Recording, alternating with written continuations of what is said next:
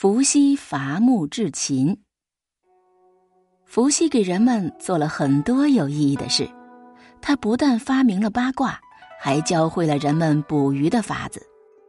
伏羲还想为人们的生活增添一些乐趣，总想着给人们创造出美妙的乐器。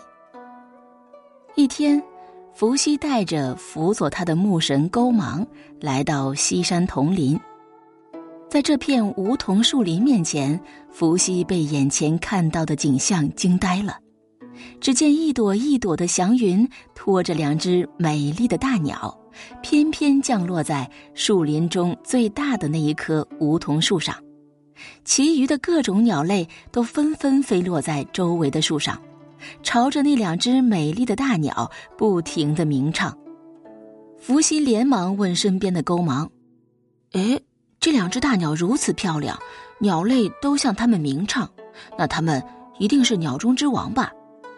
勾芒连忙回答：“啊，您说的没错，这两只鸟就是凤凰。”呃，原来这就是凤凰啊！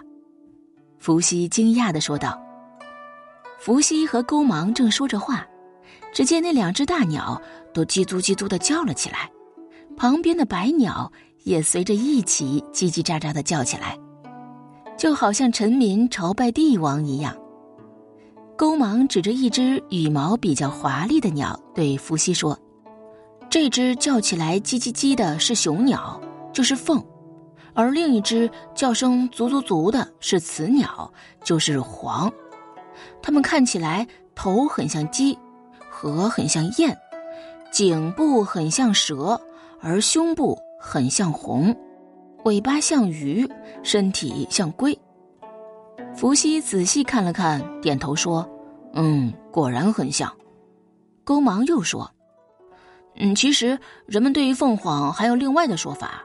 您看，它头上的花纹很像是德字，它翅膀上的花纹很像是顺字，它脊背上的花纹很像是义字，而它肚子上的花纹就很像信字，胸部的花纹很像人字。”所以，凤凰就拥有了戴德、雍顺、备义、报信、旅人的品质，人们把它们当成灵鸟一样看待。伏羲非常认同勾芒的看法，点头道：“嗯，我曾经听说凤凰是百鸟之王，百鸟都会朝拜凤凰。直到今天，我才真正看到这般奇异的景象，真是大开眼界呀。”说完，伏羲又指了指凤凰栖身的那棵梧桐树，说：“我听说凤凰可通天应地，谐五音合九德，只和天地间的神灵之物相处。除了竹子，它们什么都不吃；除了甘泉，它们什么都不饮；除了梧桐树，它们不会在任何树上栖息。所以，凤凰降临的这棵梧桐树。”肯定是这片梧桐林中的神灵之物。勾芒连忙说：“呃，您说的不错，只有神木才会招来凤凰。如果用这神木做乐器，那必定历经千年而不衰呀。”伏羲觉得勾芒说的很对，于是伏羲虔诚的向那棵梧桐树拜了三拜。等凤凰离开后，伏羲就让人砍伐了那棵梧桐树。大树运到宫中，伏羲花了整整三天时间来研究它。最后，伏羲按照三十三天的大吉之数，将神树截为三段。他用手轻扣上段，觉得音色太轻，说明木质过轻了，不行；又用手轻扣下段，觉得音色太浊，说明木质过重了，也不行；再用手轻扣中段。觉得音色清浊相宜，伏羲非常高兴，觉得这是一段非常难得的乐器材料。于是，伏羲命人将这段梧桐木浸泡在长流的水中，共经历了九九八十一个昼夜，然后再将它取出来阴干，并且挑选了一个良辰吉日，燃香祷告，这才请来妙手用其打造乐器。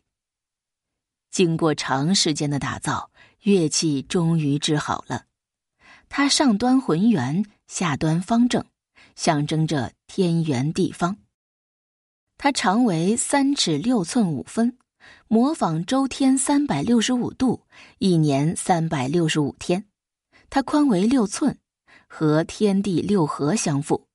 它又按金木水火土五行和宫商角徵羽五音按了五根弦。伏羲见这种乐器深邃和悦，便将它称为琴。用它弹奏出来的音乐，就好像高山流水，十分动听。后来，王母娘娘在天宫瑶池宴请天神，众神都用琴来演奏音乐，于是人们又将它称为瑶琴。